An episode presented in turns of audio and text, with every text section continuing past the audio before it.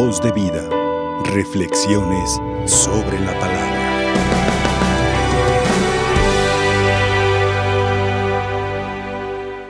Hace unos años, unas monjitas me invitaron a comer a su casa.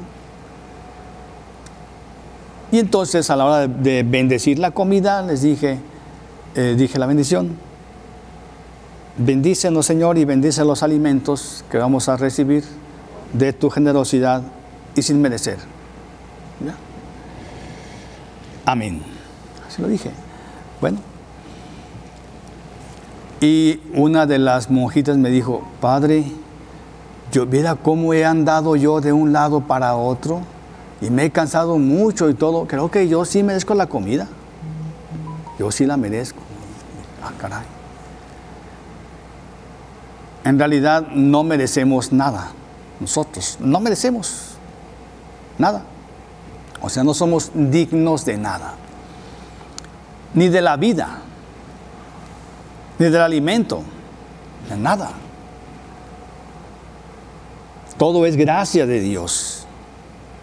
Todo es por su misericordia.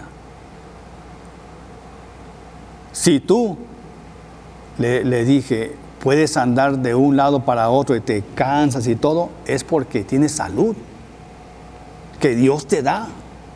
Si no tuvieras, no puedes hacer nada. ¿Sí? Tienes salud, estás sano y puedes caminar, puedes correr, todo, todo. Porque Dios te da esa facultad. O sea, es Dios en última instancia el que nos da lo que tenemos, no porque lo merezcamos, por su gran amor. Eso es importante, por su gran amor, gran amor que nos tiene. Hoy nos presenta el Evangelio, San, eh, San Mateo, a un oficial romano. Este amigo es despreciado. ¿Por qué?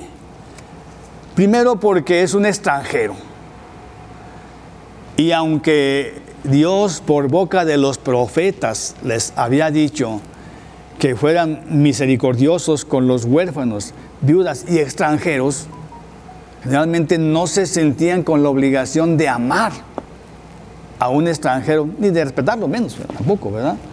Entonces, y también era un pagano, no creía en, el Dios de, de, los judíos, creía en ídolos de piedra, como ellos le decían, ¿verdad? Y además era un opresor. Trabajaba para los romanos. Eso era despreciado. ¿Verdad? Sin embargo, Jesús admira su fe. ¿Por qué? Primero, porque siente compasión de un esclavo, un siervo. ¿Qué trabajo le costaba a él? Como hoy nosotros hablamos del descarte, decía el Papa, del descarte, del de lo desechable, ¿verdad? Este criado mío se enfermó, pues se va a morir, ni modo, llévenselo, tráiganme otro. ¿Sí? Pero no, se preocupa por él, o sea, él lo ve como persona cuando otros lo veían como objeto. Además, suplica a Jesús. ¿Por qué? Porque quiere que su esclavo sane. Quiere que, sane. ¿Verdad? Podría haberse, eh, eh, pues, abstenido de, hablarle a Jesús de él. Total, que se muera, ¿no? Quiere que sane. Además se siente indigno. Seguramente conocía la costumbre de los judíos que, que si un judío entraba a casa de un pagano que daba impuro. No soy digno, Señor, de que entres en mi casa. Se siente indigno. Y entonces remata con esta, esta muestra de fe. Basta con que digas una palabra. Y mi criado quedará sano. O sea, no hace falta que vayas. Tú puedes curarlo a distancia. Basta con que lo digas mi criado quedará sano. Bueno, hablamos pues de la indignidad. Se siente este amigo indigno. Ciertamente nosotros no merecemos nada de lo que tenemos, pero el hecho de que lo tengamos es para ponerlo al servicio de los demás. Por ejemplo, el que sabe cantar, al servicio a los demás su, su voz, ¿verdad? El que es hábil deportivamente, pues que, que comparta el balón con los demás, en fútbol, por ejemplo. Dios nos hizo imperfectos y sociables. Tenemos cualidades que otros no tienen y ellos tienen cualidades que nosotros no tenemos. Somos complemento. Por eso vivimos en sociedad para que unos a otros nos ayudemos, nos apoyemos. Y así superemos nuestras deficiencias y logremos la armonía y la paz. Así es. Me acuerdo de un ejemplo budista. Un budista soñó que era llevado al infierno. También ellos que en el infierno, que en el infierno y el nirvana, que es el cielo.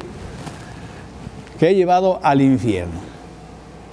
Y allí todo era blasfemia, insultos, odios, todo, ¿verdad?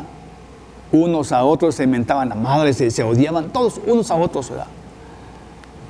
y, y, odiaban su situación, de todo estaban, de todo estaban maldiciendo, de todo.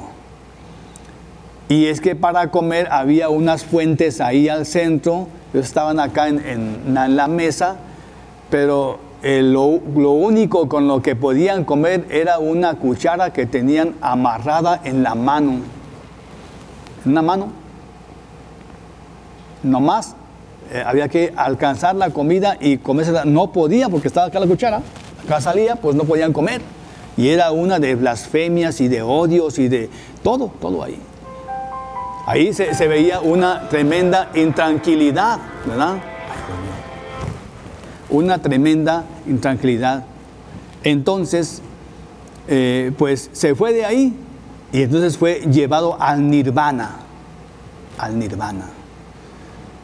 Resulta que el nirvana había lo mismo, fuentes de comida y cada uno tenía una cuchara larga amarrada en la mano y todos estaban felices y contentos. ¿Pero por qué?